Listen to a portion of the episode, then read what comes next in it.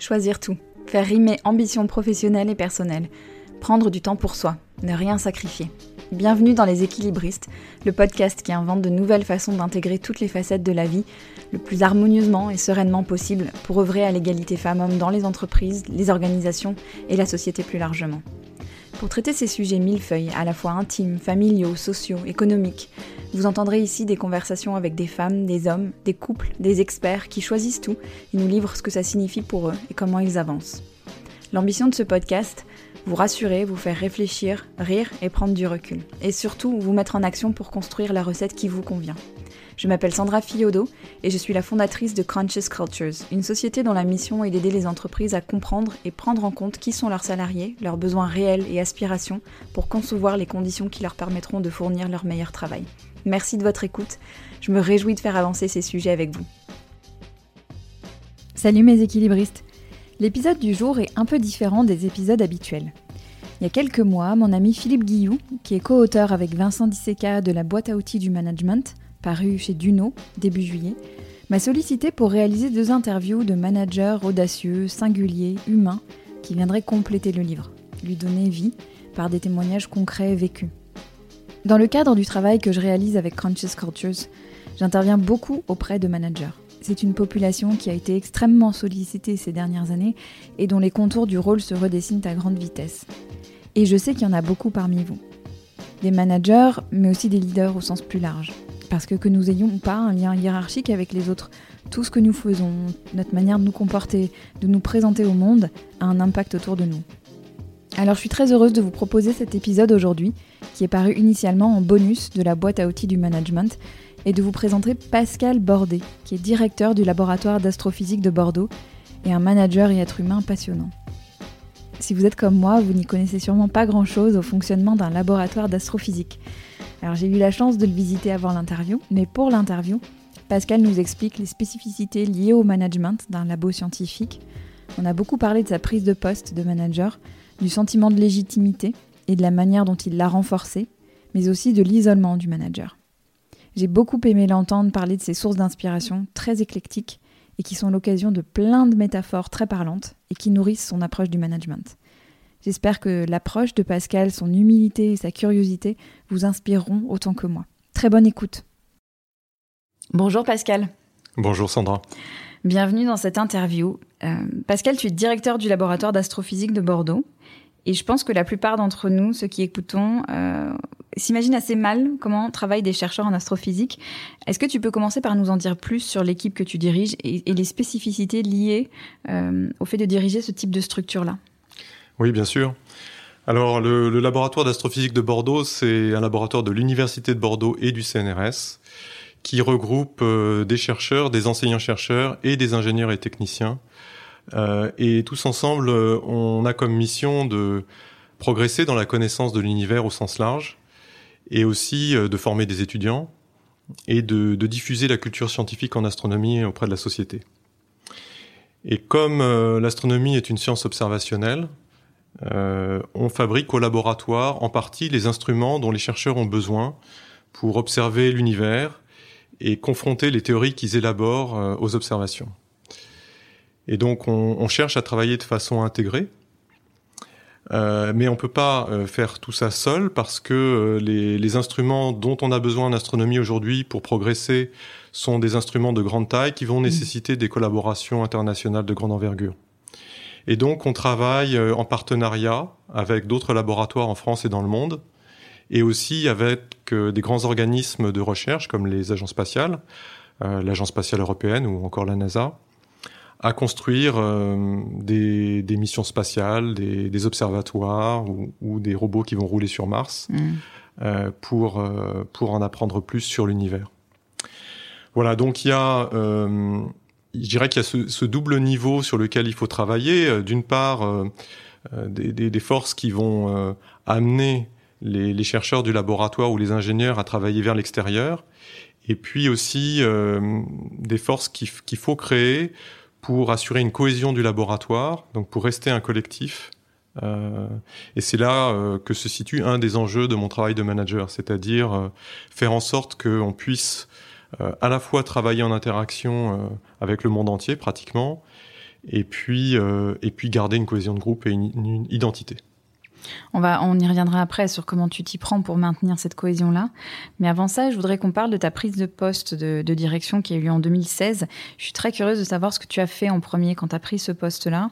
Euh, comment tu t'es adressé aux équipes? Par quoi tu as commencé? Oui, alors en 2016, c'est un petit peu comme si je m'étais senti appelé à cette euh, fonction. Euh, il y avait peu de, candidats et de candidates sur ce poste. Et sans doute parce que j'avais ça en moi, j'ai eu envie de, de, proposer ma candidature. Comme j'étais encore assez jeune, j'avais à peine 40 ans, euh, euh, pour un poste de direction, là où on trouve habituellement des, des chercheurs plus expérimentés, euh, j'ai naturellement adopté une, plutôt une posture basse, plutôt une, une posture d'humilité, en expliquant à mes collègues que, que j'avais cette envie, mais qu'en même temps, je ne me sentais pas aujourd'hui l'expérience ou les compétences, et que donc j'allais avoir besoin de, de l'aide de chacun et de chacune euh, pour, euh, pour mener à bien cette mission.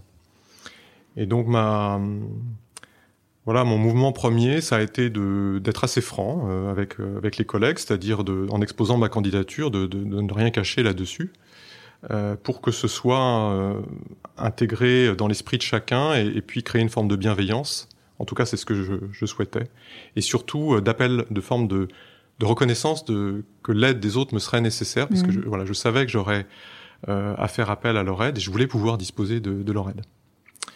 Donc ça, c'était ma, ma, posture de départ. Mhm. Et, et, tu me parlais, euh, quand on préparait cette interview, tu parlais aussi de, de représentation mentale, de, que ça t'avait aidé euh, de te créer une représentation mentale du laboratoire. Absolument. Et oui, parce que euh, on a besoin d'avoir une forme de représentation de la structure qu'on dirige mhm. euh, pour savoir où l'emmener. Donc c'est vrai que tout de suite après, euh, j'ai souhaité apprendre à penser le laboratoire en quelque sorte. Mmh. C'est donc construire cette image mentale multidimensionnelle de ce qu'était le laboratoire sous ses, ses, différents aspects, donc à travers ses projets, mais aussi euh, ses hommes et ses femmes, euh, son histoire, ses particularités. Euh, les, les, les, désirs qui pouvaient être exprimés, et puis euh, les priorités de la discipline, les grandes orientations nationales et internationales. Donc il fallait intégrer tout ça. C'était d'ailleurs pas que le laboratoire seul, mais c'était penser le laboratoire dans son environnement pour ensuite élaborer des directions. C'est ça qu'on attend d'un mmh. directeur, hein, mmh. euh, c'est qu'il élabore des directions. Moi, j'aime beaucoup euh, me penser en tant que capitaine de navire. Mm. Euh, j'aime bien cette métaphore dans laquelle le, le, laboratoire est un bateau avec un équipage. Et euh, le rôle du capitaine, c'est d'élaborer le cap mm. et d'ensuite ensuite de, de, mener le bateau à bon port. Mm. Et, et, pour ça, euh, on a besoin de tout le monde. Et puis, euh, il faut que l'équipage ait confiance dans son capitaine, hein, sinon ça fonctionne pas. Donc c'est ça a été ça qu'il a fallu construire euh, en même temps que ma légitimité en fait à ce rôle. Tu me fais une superbe transition parce que tu parlais tout à l'heure de posture d'humilité. Euh, et la question justement de ce sentiment de légitimité, elle est très importante en tant qu'appui pour le, pour le manager, le directeur. Est-ce que ce sentiment de légitimité t'est venu tout de suite ou est-ce que tu as dû le travailler? Il a fallu le construire mmh. complètement, oui. Non, non, au départ, il y avait surtout une envie, c'est-à-dire euh, une forme de conviction interne que euh, je pouvais le faire. Mmh. Mais, euh, mais ça restait à prouver, ça restait à démontrer, ça restait à construire. On s'est pas venu immédiatement. J'ai appris, d'ailleurs, au travers d'abord des formations que j'ai suivies et puis ensuite sur le terrain, que la légitimité, elle vient de, au moins, je dirais, de, de deux endroits, de deux directions.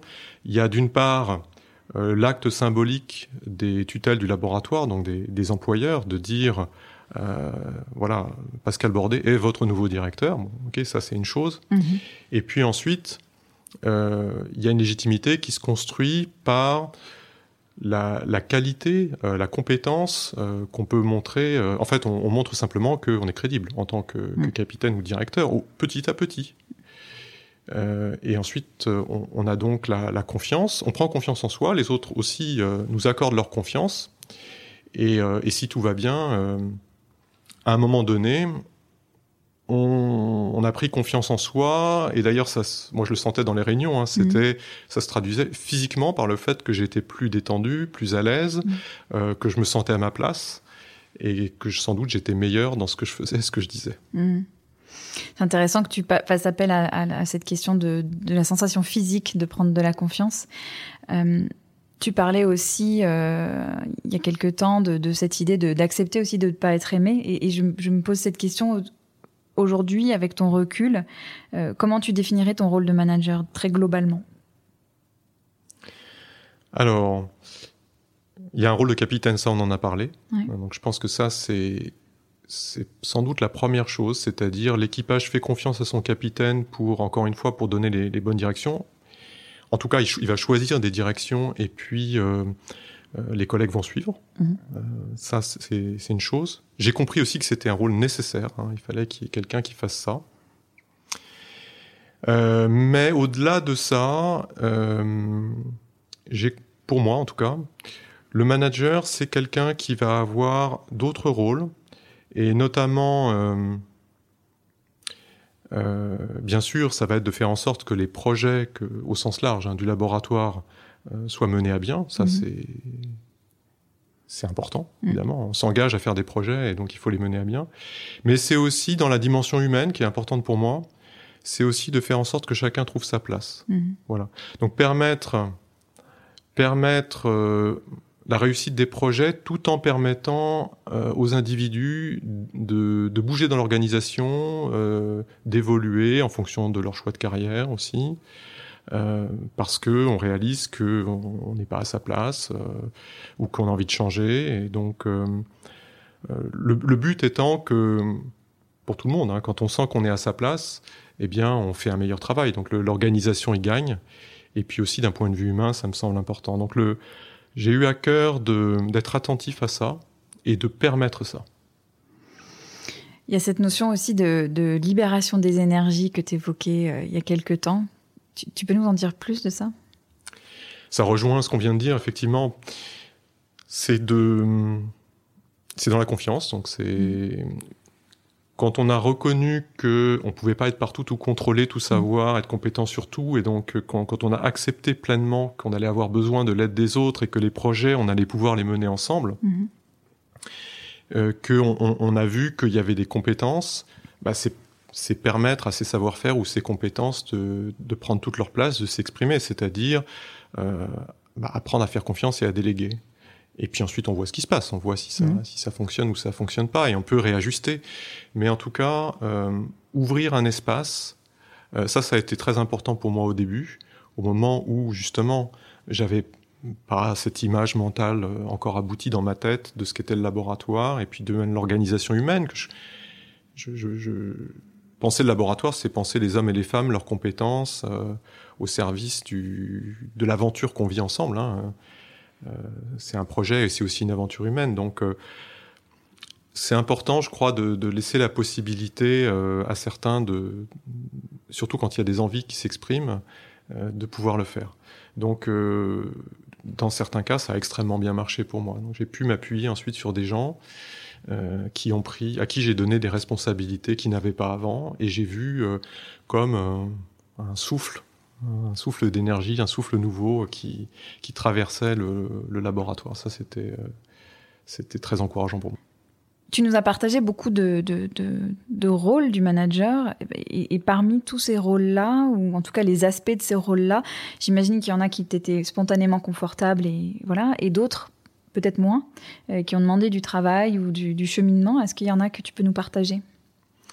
Oui, il y en a un en particulier auquel je pense. Euh, un, mouvement naturel chez moi, c'était de faire en sorte qu'il y ait une harmonie euh, du mhm. groupe. Ça, c'était, euh, je dirais, assez naturel. Mais je me suis rendu compte aussi que il était nécessaire à certains moments qu'il y ait des, choix qui soient faits, donc qui, que je tranche, que je montre une direction de façon un petit peu forte, et que j'ai été légitime pour le faire et qui avait un attendu de la part des collègues. Et donc euh, c'est une évolution sans doute par rapport à cette posture basse initiale, mm. hein, euh, une posture dans laquelle je recherchais euh, à une forme d'adhésion, à créer de l'harmonie, bon, à libérer des énergies. Mm-hmm. mais il y a certaines situations dans lesquelles il faut quand même imposer une direction. Et donc une fois que j'ai pu construire cette euh, image du laboratoire et que j'ai pu voir ces directions, euh, il y a quand même une forme de point de rendez-vous à ce moment-là qui est de l'imposer, c'est-à-dire de, de, trouver la force en soi, l'assise hein, mmh. nécessaire euh, pour le faire. Et j'ai pu le faire notamment quand j'ai réalisé, et ça m'a fallu un petit peu de temps, que euh, c'était une demande du groupe. Donc je pouvais le faire. J'étais légitime pour le faire, on a parlé de la légitimité, mmh. mais encore plus que ça, que c'était attendu. Que tu leur rendais service en faisant ça. Oui, exactement, mmh.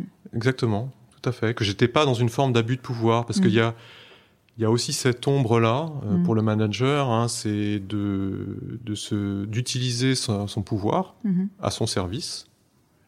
Et euh, c'est pour ça que, pour moi en tout cas, c'était important d'avoir la conviction d'être dans l'action juste euh, avant de pouvoir faire cette affirmation mm-hmm. d'une position.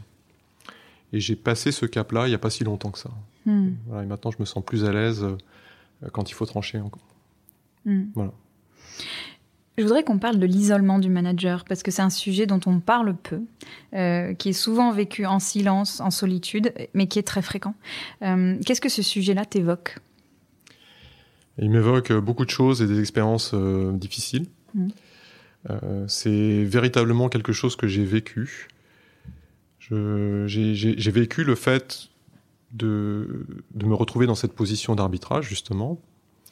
Et de, de décider et donc de faire des mécontents, et du coup de voir des gens s'éloigner de moi. Mhm.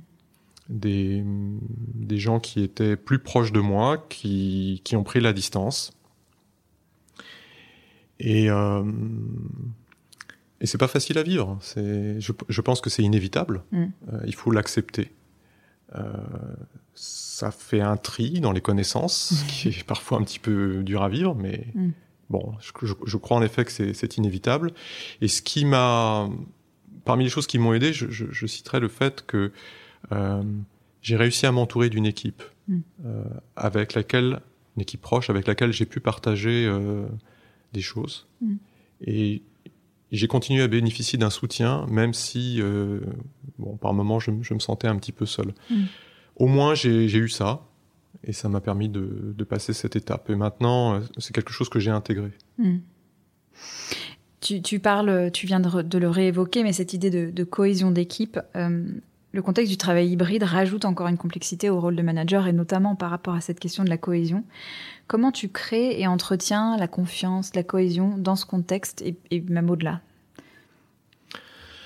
Alors, euh, je crois que pour avoir une cohésion, il faut se rassembler autour d'un projet commun et plus que ça, d'une forme d'idéal. Et donc la, première chose, c'est avoir une partager une identité commune, une culture commune et une identité. Euh, ça a été très fort pour le laboratoire puisque euh, le laboratoire était historiquement un observatoire qui a déménagé en 2016. Ça a été d'ailleurs ma première tâche en tant que directeur. Ça a été de d'organiser ce déménagement. Donc cette séparation entre un, lieu d'histoire, mhm. euh, pratiquement 140 ans hein, quand le laboratoire est, parti, euh, et, de, et donc une identité très fortement associée à un lieu et puis euh, à un nom, observatoire, mhm. vers un, un, laboratoire qui s'est implanté sur le campus universitaire. Donc une identité à reconstruire autour de ça. Et et donc là, j'ai beaucoup travaillé là-dessus. Euh, donc construire euh, avec euh, le laboratoire, en faisant euh, des, des, réunions de travail, en, en, en, créant des temps collectifs, euh, une, une, réflexion sur qui nous étions mhm. et ce qui nous rapprochait. Je pense que c'est un travail permanent en réalité. hein. C'est un travail qu'il faut faire tout le temps, mais ça a été particulièrement critique à ce moment-là en raison de ce déménagement.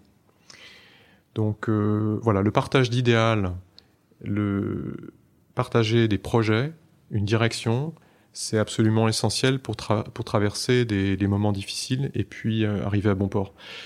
Et donc effectivement, l'apparition de nouvelles modalités de travail, et en particulier le, télétravail dans la période récente de pandémie, où le télétravail s'est généralisé, ça, ça a été difficile à vivre parce qu'on était dans cette dynamique de recherche de cohésion et tous ces temps euh, collectifs de retrouvailles, temps au cours desquels il y avait des moments de convivialité, tout ça, ça a disparu. Mm. Euh, au profit de réunions à distance, où le travail avançait certes, Mm. Mais où il n'y avait pas ce contact. Et, euh, et donc il y a une forme de délitement euh, du, du collectif. Les, les liens se sont distendus. Euh, il y a eu des, des disputes, il y a eu des incompréhensions. Alors disputes souvent aussi causées par des, des incompréhensions. Mhm. Et même en étant alerté sur ces questions-là, on en a souffert. Mhm. Et voilà, donc ça c'est une difficulté euh, dans le contexte récent, et ça a exacerbé euh, des choses dont on parlait tout à l'heure, qui étaient, euh, qui sont liées à ces forces centrifuges euh, de, de collaboration avec euh, euh, dans des grands projets internationaux. Mhm. Le chercheur aujourd'hui, avec les outils de communication modernes, il, il- va être tenté et même il, il- il va en pratique collaborer avec des gens, avec les spécialistes, en fait les meilleurs spécialistes de son sujet de recherche qui sont dans le monde entier, et pas forcément avec la personne qui est dans le même couloir que lui. Mhm. Et, euh, et du coup, euh, on peut se retrouver à être physiquement sur le même lieu, mais euh, séparés parce que on, on est dans des bureaux et, Mm. et on, on va peu se croiser. Et alors, quand on est chez soi en télétravail, Mhm. il n'y a même plus la machine à café ou l'imprimante. Qui, ou la conversation de couloir euh, inopinée qui va soudain faire germer une idée, mais surtout créer du lien. Mm. Et donc euh, aujourd'hui, on est euh, à un point où on, on retrouve un nouvel équilibre par rapport à tout ça. Donc le télétravail s'est installé. Euh, on est vraiment dans un mode hybride de travail. Et ce que j'essaye de faire, c'est que on prenne euh, le meilleur en fait de cette euh, nouveauté-là, c'est-à-dire exploiter le télétravail pour faire à fond euh, des tâches euh, sur lesquelles on a besoin de concentration et d'isolement, Mhm. et ensuite euh, revenir physiquement sur le site du laboratoire pour profiter du contact avec les autres Mhm. et donc créer du lien. Donc finalement, euh, et si on arrive à faire ça, ça, ça ira bien parce que Mhm. on, on- on saura pourquoi on est chez soi, on y sera pour de bonnes raisons, et on saura pourquoi on vient au laboratoire Mhm. et on y sera pour de bonnes raisons, et on veillera à ce que justement euh, ces choses-là se passent. C'est un peu la théorie, mais il faut la mettre en musique maintenant. Et alors la mise en musique justement? Eh bien, euh, la mise en musique, euh, c'est euh, une réflexion au niveau du laboratoire. Donc, euh, pour, pour expliquer, euh, on, on a un conseil de laboratoire qui se réunit plusieurs fois par an, qui est un lieu où justement on travaille ces questions-là et on fait des propositions concrètes. Euh, donc, euh, les propositions concrètes euh, de la semaine dernière, voilà, une proposition concrète de la semaine dernière, c'est euh, de choisir le mardi matin comme étant pour tout le monde le moment où on va se retrouver autour d'un séminaire scientifique Mhm. et d'un café euh, pour euh, travailler ce, à la fois ce, ce- ce sentiment d'appartenance à un ensemble et puis nourrir ces échanges, Mhm. faire germer ces idées Mhm. et avoir ce temps de convivialité. De sorte que les collègues euh, viennent le mardi avec cette idée-là. Je viens au laboratoire pour ça. Aujourd'hui, euh, ce matin-là, c'est ça que je ferai et je, je le fais avec joie. Ce qui est frappant quand tu parles, c'est que tu utilises beaucoup de métaphores, euh, souvent qui sont très parlantes. Quelles sont tes sources d'inspiration dans ton rôle de manager, au-delà de, ton- de- de- de- de ta discipline Euh, Comment tu te nourris et comment tu nourris tes réflexions sur ton rôle? Moi, je suis un grand lecteur, donc je, je, je lis beaucoup. Euh, J'aime bien les philosophes. Alors, les, les philosophes qui m'inspirent euh, récemment, c'était beaucoup Platon et Spinoza. Donc, Platon pour la réflexion sur les organisations, Spinoza pour la joie, et puis la notion de croissance. Euh, après, d'autres choses plus récentes, je dirais, sur euh, les, les nouvelles formes d'organisation, les organisations horizontales. euh, bon, je, je réfléchis pas mal en fait à, à ces choses-là. Je- J'essaie de voir comment je peux les appliquer au laboratoire et puis j'expérimente. Donc j'ai pas Mhm. peur d'expérimenter aussi. Il y a notamment une métaphore que tu as beaucoup employée, euh, cette notion de cordée de montagne. Tu peux nous en dire plus sur ce que ça veut dire pour toi? Ah oui? Alors c'est pas une idée de moi. Hein, c'est Ouais. Je la reprends d'un guide euh, de Chamonix qui Mhm. était venu faire une conférence justement dans le cadre de mon parcours de management, Mhm. une conférence qui m'avait beaucoup frappé. Il expliquait très bien qu'en montagne, quand on est face à une difficulté et qu'on est encordé, euh, pour pouvoir passer la difficulté, il faut absolument se, se parler les uns aux autres et surtout s'il y en a un qui n'est pas en capacité de passer la difficulté, euh, s'il n'en parle pas, à ce moment-là, c'est c'est toute la cordée qui risque de tomber. Donc euh, euh, J'aime bien dire à mes collaborateurs, souvenez-vous, euh, nous sommes encordés, c'est-à-dire euh, nous avons euh, absolument besoin de nous parler et en confiance et de nous faire part de, nos réussites, bien sûr, mais aussi de nos difficultés, de sorte que si l'obstacle qui est devant, ben, on ne va pas pouvoir le surmonter, qu'on définisse une nouvelle route mm. qui, elle, va passer. Donc ça, ça vient de, du domaine du sport mm-hmm. et du domaine de la montagne. Et effectivement, c'est aussi une source d'inspiration que d'aller chercher dans dans d'autres domaines et dans le sport euh, des, euh, des images qui mm. ensuite euh, nourrissent la réflexion. Mm. Et surtout des images qui frappent les collègues. Mm. Oui. oui. qui permettent de transmettre le message, pas seulement de le penser. Oui, c'est ça. Alors, tu as parlé d'expérimentation et j'aimerais beaucoup qu'on conclue cet, cet échange là-dessus. Ce qui est aussi frappant quand on t'écoute, c'est ta manière d'être en recherche permanente et ta capacité à expérimenter, à tester. Euh, sur quoi tu cherches à avancer aujourd'hui? C'est quoi, tes, quoi tes expérimentations du moment? Alors les, expérimentations que j'ai faites euh, durant ces dernières années, c'était beaucoup en relation avec euh, la problématique autour de l'identité dont on parlait, mhm. et puis la préoccupation qui se développe autour de la qualité de vie au travail. Mhm. Euh, le, CNRS a lancé un programme autour de la qualité de vie au travail et puis donc de la, a sollicité ses laboratoires pour faire des propositions. Et donc en, participant à ce programme, euh, je me suis rendu compte que euh, on parle de risques psychosociaux aussi, mm. mais quand on parle de risques psychosociaux, on, travaille sur le versant négatif et qui, le versant positif, c'est la qualité de vie au travail. Donc mm-hmm. Euh, j'ai compris à ce moment-là qu'il fallait mettre la qualité de vie au travail au cœur même euh, du laboratoire. Mhm. Et, euh, et, ça a passé donc pour, pour moi en premier notamment sur la mise en place d'ateliers, donc de groupes de travail pour se poser les questions autour de ce qui fait l'identité du laboratoire, ce qui fait sa cohésion, ce qui ferait sa qualité de vie. Donc voilà, c'est donc une, forme de travail de groupe. Ça a été aussi le fait d'introduire dans les réunions des outils qu'on appelle aujourd'hui d'intelligence collective, euh, qui sont pas, qui surprennent un peu les chercheurs, je dirais, surtout les, chercheurs d'un, euh, qui sont un peu avancés dans leur carrière. donc ça a bousculé un peu les cadres. Et ça, ça m'a plu. C'est mon côté joueur, sans doute. Donc, donc j'ai bien aimé faire ça. Ça a fonctionné dans certains cas, pas du tout dans d'autres. Mm mais j'en ai gardé euh, quand même certaines pratiques. Euh, la semaine dernière, par exemple, au conseil de laboratoire, c'était la première réunion du nouveau conseil.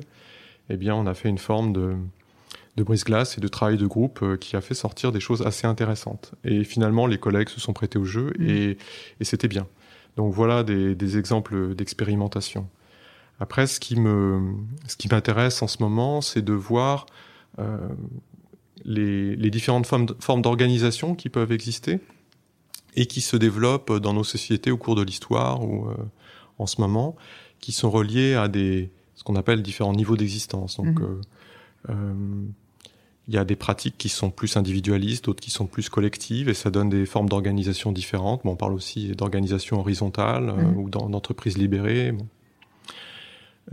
et comme ça m'intéresse et que je lis sur la question, je réfléchis aussi et, et ça, ça m'alimente. Après, euh, le groupe est, pas forcément prêt.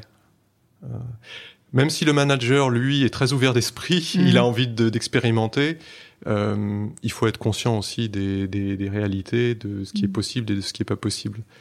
Voilà, donc je suis quand même content d'avoir expérimenté, d'avoir gardé certaines choses et d'avoir vu les limites de ce qui était possible mhm. dans l'état actuel dans l'état actuel. Et, du coup, en expérimentant, de les repousser petit à petit aussi, de rendre d'autres nouvelles choses possibles. C'est vrai. Merci beaucoup Pascal pour ton témoignage très riche. Merci Sandra.